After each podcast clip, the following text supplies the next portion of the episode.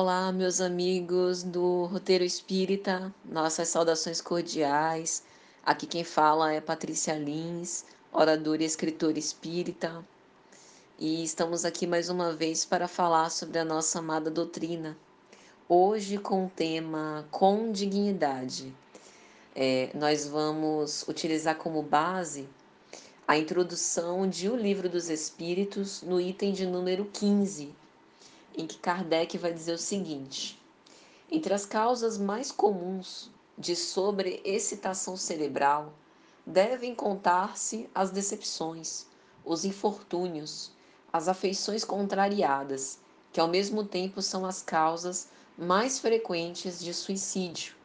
Ora, o verdadeiro espírita vê as coisas deste mundo de um ponto de vista tão elevado.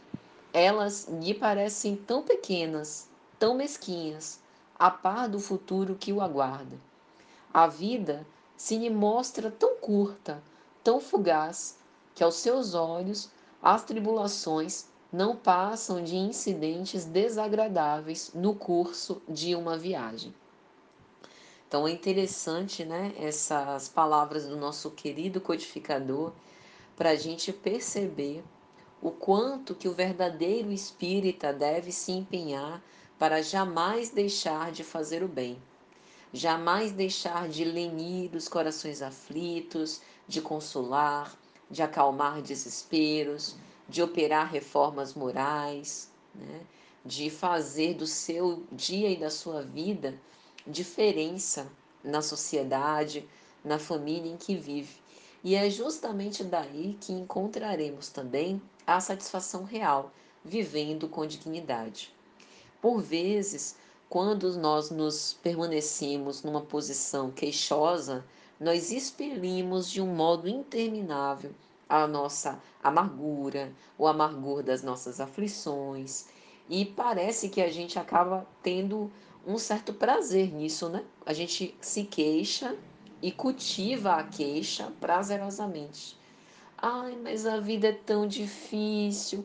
Ai, mas isso dá tanto trabalho. Mas eu já tentei de tudo, eu não consigo. Aquela coisa assim, né? De vítima, de pobre coitado. E que a gente normalmente conhece os meios de nos libertar daquele sofrimento. Ai, mas eu não tenho força, mas eu não tenho coragem, não tenho vontade, né? É lógico que aqui a gente não está querendo é, fazer assim uma generalização do pensamento, porque há casos em que é, o sujeito permanece nessa posição por conta, inclusive, de outros transtornos, inclusive transtornos de humor, né?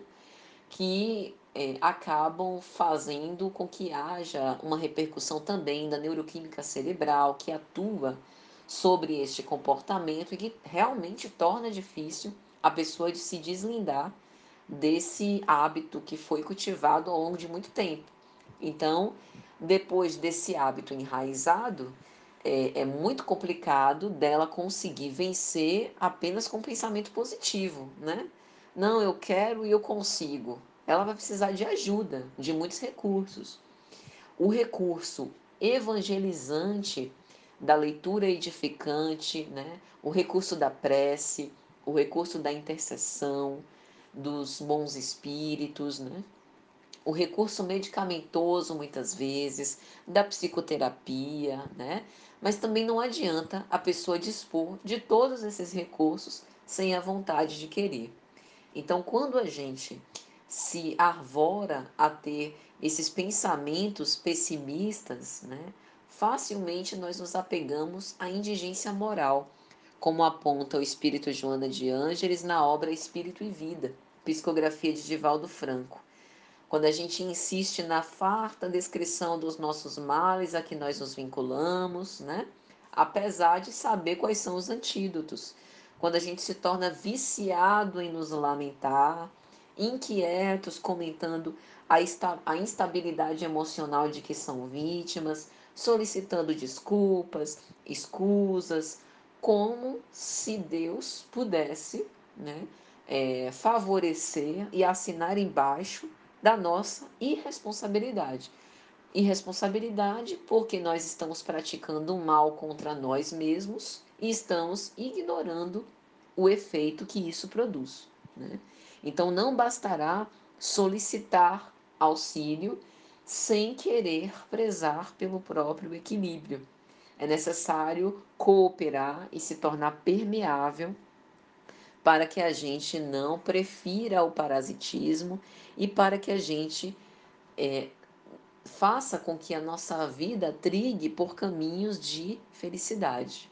Precisamos nos acautelar, né, fazer às vezes do silêncio, quando necessário, da palavra elucidadora, quando assim também for importante, mantendo sempre a nossa vibração com o mais alto. Né?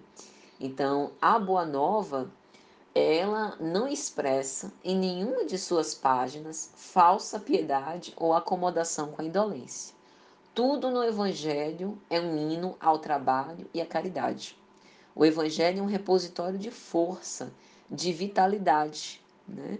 Então, nós precisamos aurir dele essa água lustral que descedenta, né? esse pão da vida que alimenta, para preservar a dignidade na luta, inspirada no maior herói dos heróis, que é Jesus Cristo, tendo os seus ensinos e a sua vida como uma normativa segura para a construção de um mundo melhor, de uma humanidade ditosa e de uma vida feliz.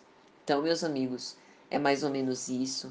Espero sinceramente que tenha sido de alguma sorte útil e até a próxima, se Jesus assim permitir.